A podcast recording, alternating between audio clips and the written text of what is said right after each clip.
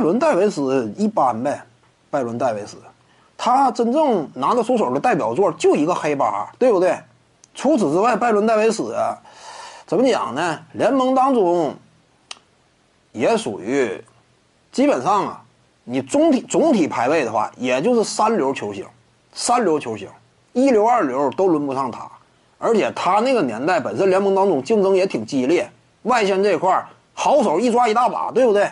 当年所谓什么四大分位嘛，后卫线上人才济济，史蒂夫纳什啊、杰森基德尚且活跃，你仅就控卫来讲呢，往下边轮呐，轻易的你也看不着他。所以呢，本身联盟当中啊，他这个层次呢，也就是三流球星，三流球星最拿得出手的一个成绩代表作。那就得说是率领勇士队啊完成了黑八，狙杀了诺维斯基率领之下的小牛队嘛。有什么说什么。当时呢，那次勇士队完成黑八呀，大胡子戴维斯呢发挥的意义挺关键。你仔细回看，当时那个系列赛当中效率极为突出，通过高质高效的进攻输出以及梳理球队、掀起快攻，立下了汗马功劳。这个不假。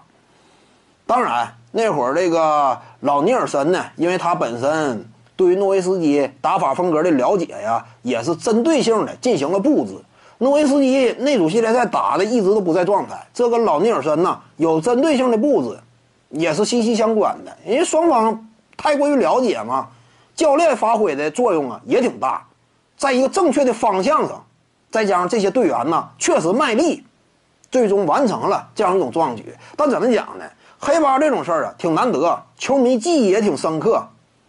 但你真说什么历史地位之类的，这就有点多，对不对？你毕竟就是一组系列赛，你闯进了第二轮之后，不也立刻就被拿下了吗？说白了就是打了一次第二轮嘛。你真就实质层面来讲，你甭管是黑什么，你最终也就是打了个第二轮嘛。